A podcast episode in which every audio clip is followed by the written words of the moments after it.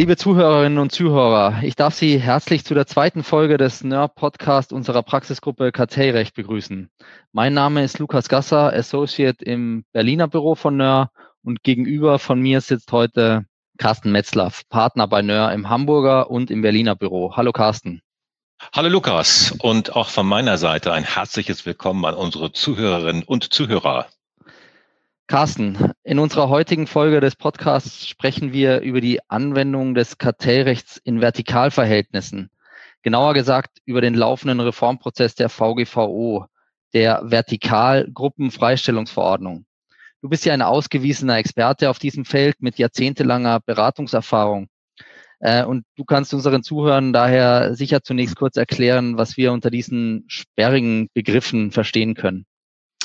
Lukas, kann ich gerne machen. Also äh, dieses Wort Ungetüm Vertikalgruppenfreistellungsverordnung ist eigentlich schnell erklärt. Das Kartellverbot verbietet ja wettbewerbsbeschränkende Klauseln in Vertriebsverträgen. Bei Vertriebsverträgen geht es immer um einen Hersteller und einen Absatzmittler. Beide stehen ja auf unterschiedlichen Wirtschaftsstufen. Und deswegen, weil sie auf unterschiedlichen Wirtschaftsstufen stehen, spricht man von einem Vertikalverhältnis. Jetzt können ja bestimmte wettbewerbsbeschränkende Klauseln in solchen Vertriebsverträgen auch vom Kartellverbot freigestellt werden. Und mit so einer Vertikal-Gruppenfreistellungsverordnung hat man jetzt vereinfacht gesagt eine Vertriebsverordnung geschaffen, in der erklärt wird, welche Klauseln in Vertriebsverträgen vom Kartellverbot freigestellt werden. Und mit dieser Verordnung will die Kommission eben Unternehmen irgendwas an die Hand geben, das für sie leicht und verständlich ist.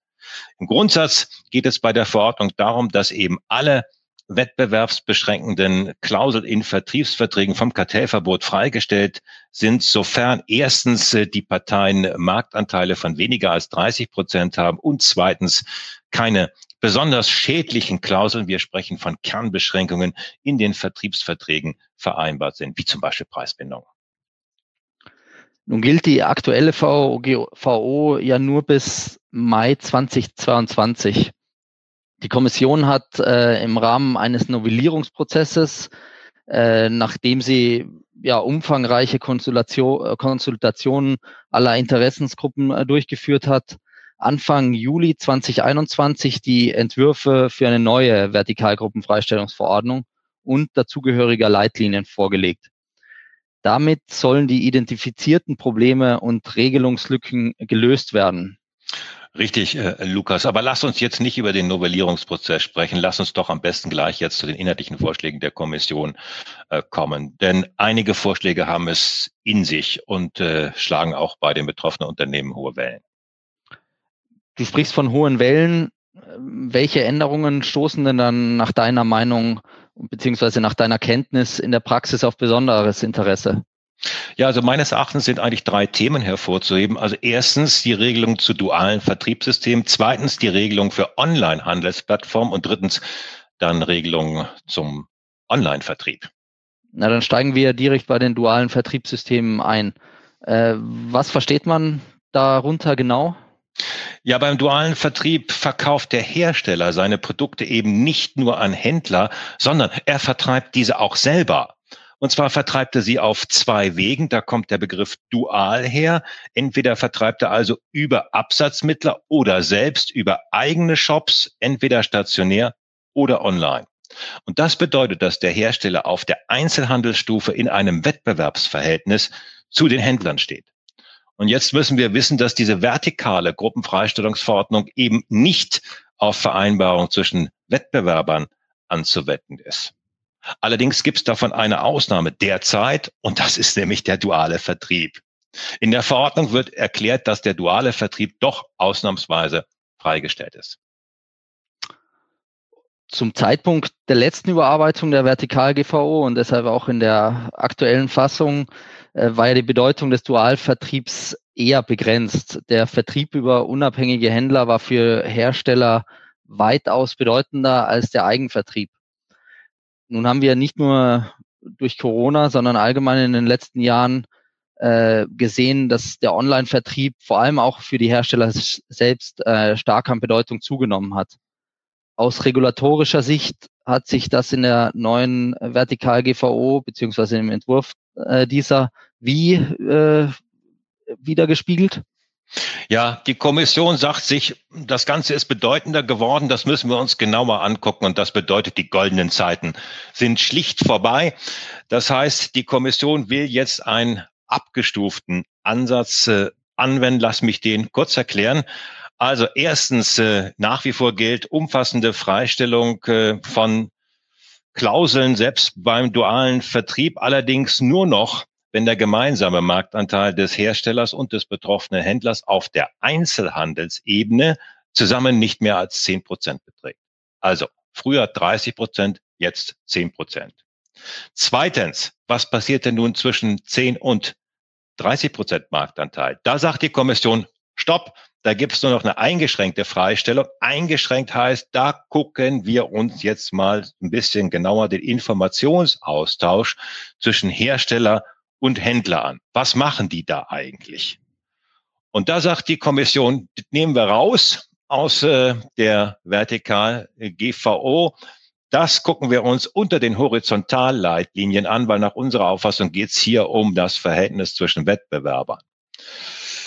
Und die Kommission sagt noch, also beim dualen Vertrieb kann es auch nicht sein, dass ihr bezweckte äh, horizontale Wettbewerbsbeschränkungen vereinbart, die fallen auch nicht mehr unter die Gruppenfreistellungsverordnung. Wenn ich mir das so anhöre, dann dürfte das in der Praxis ja zuerst zu einem deutlichen Mehraufwand äh, führen und vor allem auch zu entsprechenden Schwierigkeiten. Äh, die Systeme müssen ja Märkte definieren und die Marktanteile vor allem auf den lokalen Einzelhandelsmärkten feststellen. Ja, völlig zutreffend, äh, Lukas. Also abgesehen von diesen erheblichen Schwierigkeiten und auch diesem Mehraufwand, insbesondere für kleine und mittlere Unternehmen, ist aus meiner Sicht aber dieser Ansatz der Kommission auch durchaus fragwürdig. Warum ist er fragwürdig? Weil nach meiner Auffassung ein Informationsaustausch in Vertriebskonstellationen ehrlich gesagt typisch ist und teilweise sogar erforderlich ist für eine effiziente Steuerung des Vertriebssystems. Nehmen wir zum Beispiel mal Franchise-Systeme. Dort schuldet der Franchisegeber dem Franchise-Partner Nehmer nicht nur die laufende Unterstützung, sondern er muss ihm sogar Know-how zur Verfügung stellen und seine eigenen Erfahrungen. Und was macht man in solchen Franchise-Systemen? Der Franchisegeber holt sich Informationen von der Front, also Informationen über die Markt- und Konkurrenzsituation, aber auch Informationen über den Absatz der Produkte, teilweise auch über Warenwirtschafts- und Kassensysteme und nutzt diese Informationen natürlich, um Entscheidungen zur Steuerung zu fällen. Welche Produkte muss ich einkaufen? Welche Farben laufen besser? Etc. etc. etc. Das ist einfach äh, tägliches Brot und das wird jetzt quasi unter Generalverdacht gestellt. Kann meines Erachtens nicht sein. Insofern ist ja wohl zu vermuten, dass die Kommission beim Entwurf äh, dieses VGVO-Vorschlags die Tragweite für eine Vielzahl von Vertriebssystemen noch nicht wirklich erkannt hat. Daher steht wohl zu erwarten, dass die betroffenen Unternehmen und Verbände im Rahmen einer Stellungnahme zu diesem vorliegenden Entwurf die Kommission darauf aufmerksam machen werden. Die Gelegenheit besteht ja noch bis zum 17. September 2021. Ob und wie die Kommission auf entsprechende Kritik eingeht, äh, wird allerdings noch interessant werden. In der Tat, aber lass uns doch weitermachen. Ja, kommen wir zu äh, dem zweiten von dir genannten äh, Punkt, und zwar zu den Änderungen betreffend Online-Handelsplattformen. Wenn du von Online-Handelsplattformen sprichst, äh, kommt mir und möglicherweise auch vielen unserer Zuhörer sicher Amazon und Co. in den Sinn. Plattformen wie diese sind ja ohnehin unter starker Beobachtung, insbesondere vom Bundeskartellamt. Was sieht denn nun die VGVO für On Online-Handelsplattformen vor? Ja, auch die VGVO schnappt sich also die Online-Handelsplattform. Äh, zunächst mal muss man, glaube ich, unterscheiden zwischen den sogenannten Hybriden und den, ich nenne sie jetzt mal, normalen Online-Plattformen. Hybride Plattformen, was sind das? Das sind Plattformen, wo letztendlich der Plattformbetreiber auch selber Waren oder Dienstleistungen als Händler anbietet, also eine Form des dualen Vertriebes. Beispiel ist natürlich Amazon, der Amazon-Marktplatz. Amazon vertreibt auch selber über seinen Marktplatz. Was sagt die VGVO nun? Die sagt, diese hybriden Plattformen werden vollständig dem Anwendungsbereich der VGVO entzogen, fallen also in Zukunft komplett raus aus der VGVO. Stehen also unter äh, gesonderter Beobachtung. Normale Online-Plattformen, die unterfallen zukünftig der VGVO.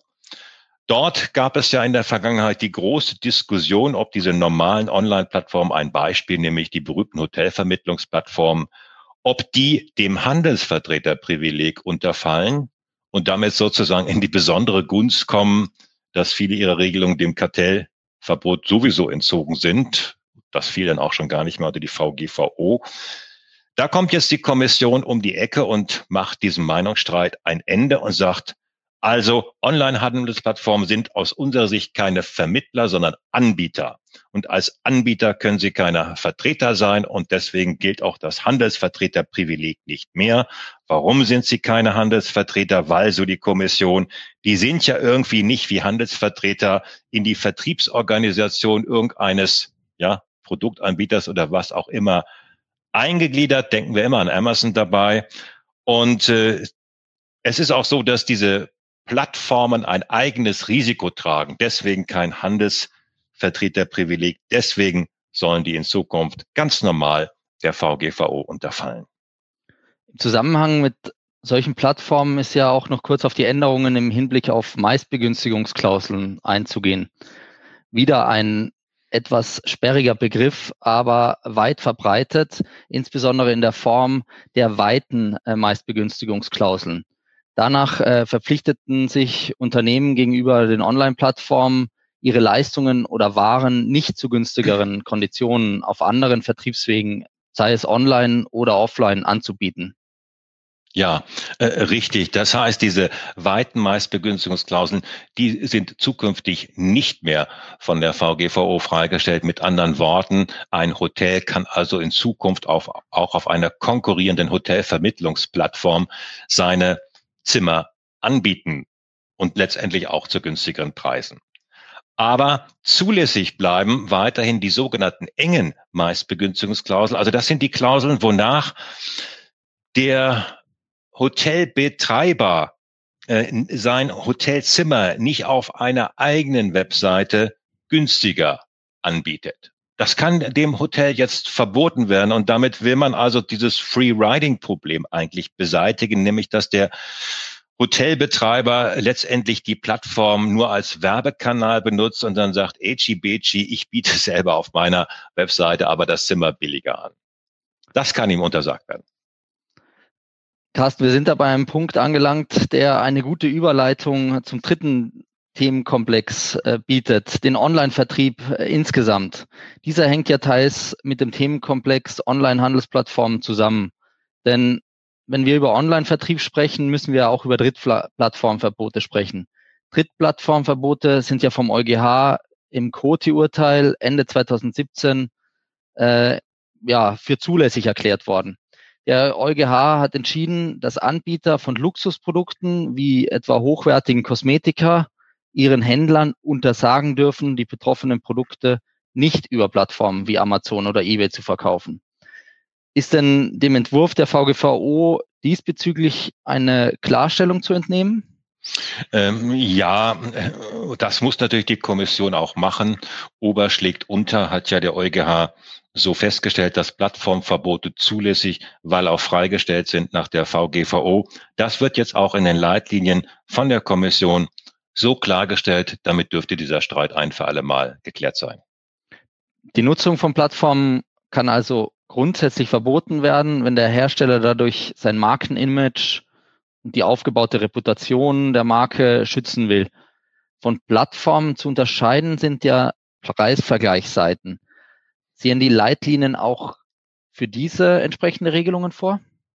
Ja, auch da findet sich äh, tatsächlich in den Leitlinien was. Die Kommission stellt nämlich fest, dass ein generelles Verbot der Nutzung von Preisvergleichsportalen äh, nicht freistellungsfähig ist. Allerdings steht in den Leitlinien auch, dass die Nutzung von Preisvergleichsportalen Anforderungen durch den Hersteller unterstellt werden äh, kann. Entscheidend ist, dass die effektive Nutzung des Internets nicht verhindert wird. Die effektive Nutzung des Internets. Äh, das Internet wird ja vor allem auch äh, für Werbezwecke verwendet. Wie sieht es denn mit der Ausgestaltung von Online-Werbung durch Vertriebsmittel aus? Gibt es auch dazu etwas in den Leitlinien?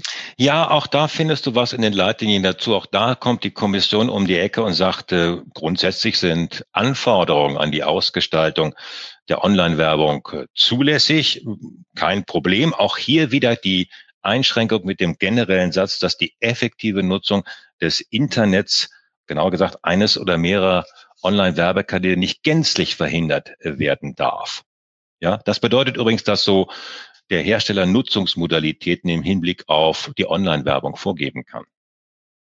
Spannend finde ich im Hinblick auf den Online-Betrieb ja auch noch die Änderungen zum Dual Pricing, also zu sogenannten Doppelpreissystemen. Äh, die Kommission eröffnet in den Entwürfen künftig gewisse Steuerungsmöglichkeiten, was den Vertriebskanal, also online oder stationär angeht.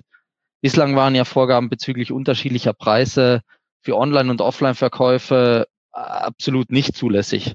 Ja, das ist richtig. Äh, früher durften eben die Abgabepreise des Herstellers insoweit nicht unterschiedlich sein. Das aber ändert sich jetzt auch, denn die Kommission sagt, dass dieses Dual Pricing tatsächlich nicht mehr als Kernbeschränkung einsortiert werden soll. Das bedeutet, dass Hersteller jetzt in Zukunft tatsächlich unterschiedliche Abgabepreise für Online- und Offline-Verkäufe desselben Händlers festsetzen können, um damit zum Beispiel unterschiedliche äh, hohe Investitionen des Händlers in den jeweiligen Vertriebskanal ausgleichen zu können. Allerdings sagt die Kommission in den Leitlinien, dass äh, nichtsdestotrotz die unterschiedlichen Preise auch noch angemessen sein müssen und in angemessenem Zusammenhang mit den Kosten stehen müssen. Durchaus verständlich. Äh, nachdem wir uns ja jetzt recht spezifische Änderungen angesehen haben, lass uns vielleicht noch kurz auf den schon erwähnten neuen Grundsatz, der sich für Online-Vertrieb allgemein eben laut Kommission durchsetzen sollte, ähm, kommen. Und zwar liest man ja ständig in den Leitlinien vom effektiven Internetvertrieb für Händler, der stets möglich bleiben muss. Was steckt genau dahinter? Das ist ja ein recht unklarer beziehungsweise ein sehr weit gefasster Begriff. Ja, Lukas, das ist äh, eine wirklich gute Frage. Du liest tatsächlich an jeder Stelle in den Leitlinien davon, dass die effektive Nutzung des Internets möglich bleiben muss. Die Kommission scheint da so auch angesichts der Entscheidung des EuGH zur Auffassung gelangt zu sein, na ja, äh, Beschränkungen dieser oder jener Art, also Stichwort Ausgestaltung der Online-Werbung zum Beispiel, die sind möglich, aber äh, der Vertrieb über das Internet darf natürlich nicht gänzlich behindert werden. Und da kommt dann dieser Grundsatz her, ich vereinfache, alles ist möglich, solange der effektive Internetvertrieb des Händlers noch möglich bleibt. Das heißt, mit anderen Worten, der Internetvertrieb des Händlers darf nicht komplett verhindert werden. Es muss noch Möglichkeiten geben, über das Internet zu vertreiben. Und da muss man sich jetzt natürlich die jeweilige Konstellation im Einzelfall anschauen. Was soll da verboten werden? Was bleibt daneben noch möglich? Aber du hast ja schon gesagt, das ist ein relativ äh, unbestimmter Rechtsbegriff hier. Da werden wir noch einiges an Diskussion, aber auch an Entscheidung zur Ausfüllung erleben werden. Ich halte jetzt mal fest, Einschränkungen und Vorgaben sind also in allen erwähnten Bereichen des Online-Vertriebs recht weitreichend sogar möglich. Nur komplette Verbote will die Kommission in keinem Fall sehen. Es gilt stets der Grundsatz, dass diese sogenannte effektive Nutzung des Internets nicht gänzlich beschränkt werden darf. Ja, das kann man tatsächlich genauso äh, grob zusammenfassen. Wir werden in der Praxis dann äh, in Zukunft erleben müssen, wie man äh, diesen Begriff effektive des, Nutzung des Internets dann tatsächlich ausfüllen wird. So, Carsten, unsere Podcast-Zeit ist fast schon wieder um und wir haben nur die deiner Ansicht nach wichtigsten Neuerungen besprochen. Kannst du unseren Zuhörerinnen und Zuhörern bitte noch kurz einen Überblick zu den übrigen Themen der VGVO-Reform geben? Ja, Lukas, in der Tat, man könnte noch einiges erzählen. Ähm, Resale Price Maintenance und dergleichen und dergleichen. Aber lass mich kurz auf zwei äh, Neuerungen noch eingehen. Erstens äh, Wettbewerbsverbote. Da gibt's eine spannende Erleichterung. Es ist nämlich so, dass diese sogenannten automatischen Verlängerungsklauseln, die äh, ja dazu führten, dass bei einer hundertprozentigen Bezugsbindung ein ein solcher äh, Vertrag nur über fünf Jahre laufen durfte. Die automatische Verlängerungsklausel führte dazu, dass er dann für unbestimmte Zeit lief mit der Folge, es gab keine Freistellung, äh, diese Bezugsbindung war unwirksam. Das hat in der Praxis zu unglaublichen Problemen geführt. Jetzt kommt die Kommission und sagt, wir haben keine Probleme mehr mit automatischen Verlängerungsklauseln. Wir akzeptieren das, solange der Abnehmerhändler die Möglichkeit hat, nach fünf Jahren zu wechseln, also zum Beispiel durch eine Kündigung mit einer angemessenen Kündigungsfrist. Zweitens, Alleinvertrieb. Hier gibt's eine spannende Änderung. Wir erinnern uns, äh, nach dem aktuellen derzeitigen Verständnis liegt Alleinvertrieb vor, wenn wir einen Händler in einem Gebiet einsetzen. Da kommt die Kommission jetzt um die Ecke und sagt, das ändern wir. Man kann in Zukunft auch mehrere Händler, also eine begrenzte Zahl von Abnehmern, in einem Alleinvertriebsgebiet einsetzen. Mit anderen Worten, das können die sich teilen. Außerdem kann man dem Alleinvertriebsverhändler auferlegen, aktiv und passiv äh, an unautorisierte Händler zu liefern. Das ist eigentlich auch eine sehr schöne neue äh, Regelung. Ja, äh, ich glaube, da dabei möchte ich es belassen. Okay, super. Vielen Dank. Mit Blick auf diese letzten Punkte zeigt sich meines Erachtens, dass die Kommission ja jedenfalls bemüht war, ausgewogene und auch äh, praxistaugliche Regelungen zu schaffen. Die Regelungen scheinen erkennbar von einem, ich nenne es mal, pragmatischen Ansatz getragen zu werden. Kannst du dieses Fazit mittragen? Ich kann das grundsätzlich mittragen. Äh, äh, Im Grunde genommen ist das ein guter Wurf, was die Kommission da vorgelegt hat. Äh, sie ist bei der Struktur geblieben. Sie hat im Grunde genommen wenige Änderungen vorgenommen. Die meisten dieser Änderungen kann man als Verbesserung sicherlich auch ansehen. Das Ganze natürlich aufgrund dieses langen Novellierungsprozesses und der vielen Stellungnahmen eine sehr pragmatische Vorgehensweise. Allerdings bei einigen Sachen, wir sprachen schon drüber, vielleicht Nachbesserungsbedarf. Also nochmals, die Regelung zum dualen Vertrieb, finde ich, müssen noch nachgebessert werden. Wir bleiben dran. Gut, das war doch ein äh, passendes Schlusswort, äh, bei dem ich es auch belassen möchte. Liebe Zuhörerinnen und Zuhörer, wir bedanken uns recht herzlich, äh, dass Sie dabei waren und uns Ihre Aufmerksamkeit geschenkt haben. Falls Sie noch weitere Fragen haben, finden Sie äh, unsere Kontaktdaten in den Show Notes. In den Show Notes finden Sie außerdem noch äh, einen Link zu einem Blogbeitrag äh, von uns äh, zu dem hier besprochenen Thema des VGVO-Reformprozesses. Also, ich bedanke mich nochmals und sage bis zum nächsten Mal. Tschüss.